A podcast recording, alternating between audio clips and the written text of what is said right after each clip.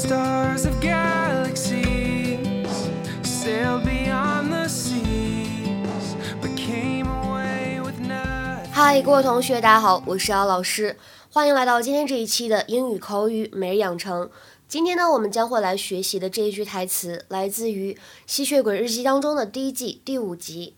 I'd settle for Stephen's diet at this point. I'd settle for Stefan's diet at this point. I'd settle for Stephen's diet at this point. 眼下我只能勉强接受 Stephen 的食谱了。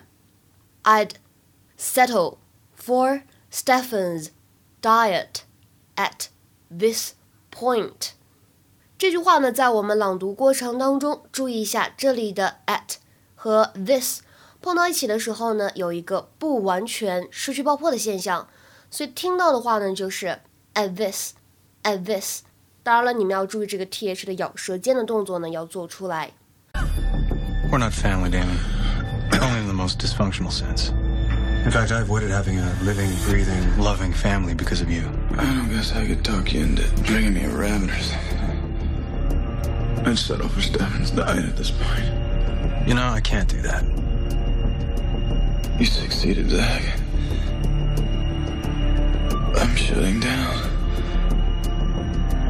You're like your grandfather. He didn't like it when I came to visit either. But you don't visit, Damon. You appear unannounced, reminding me that this isn't my house, that you're just permitting me to live here. Hell, that you're permitting me to live. Someone had to mow the lawn. 在今天节目当中呢，我们来学习两个短语。第一个呢叫做 settle for something，什么意思呢？表示勉强接受，to accept something that is not completely satisfactory but is the best that is available。就是这个结果呢，可能不是你最满意的一个结果，但是只能怎么样呢？勉强接受，或者说只能是目前为止最好的一种可能性，最好的一种选择了。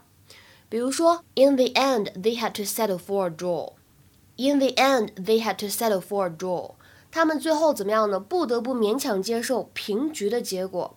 再比如说，I couldn't afford the house I really wanted, so I had to settle for second best. 我买不起我最心仪的房子，只能退而求其次，买了第二好的。I couldn't afford the house I really wanted, so I had to settle for second best.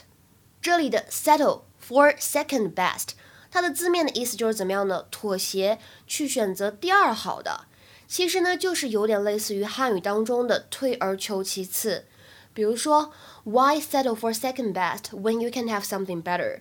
当你能够有更好的选择的时候，何必退而求其次呢？Why settle for second best when you can have something better？那第二个要学习的短语呢，相对来说比较简单，叫做 at this point。at this point。什么意思呢？表示这会儿、眼下，在当前的这个时间段。所以呢，这里的 point 它不是点的意思，而表示的是一个特定的时间或者阶段 ，a particular time or stage reached in a process。比如说，at this point in time, we can't afford to hire any more people。眼下我们支付不起更多人的薪水，也就是说，我们现在怎么样呢？没法去招更多的员工。At this point in time, we can't afford to hire any more people. 再比如说，At this point, I don't care what you decide to do. 事到如今，我已经不在乎你的任何决定了。 At this point, I don't care what you decide to do.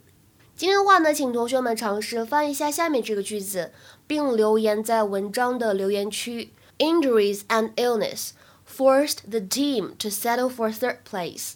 Injuries and illness forced the team to settle for third place. 希望各位同学呢可以踊跃留言。我们今天的节目呢就先讲到这里了，拜拜。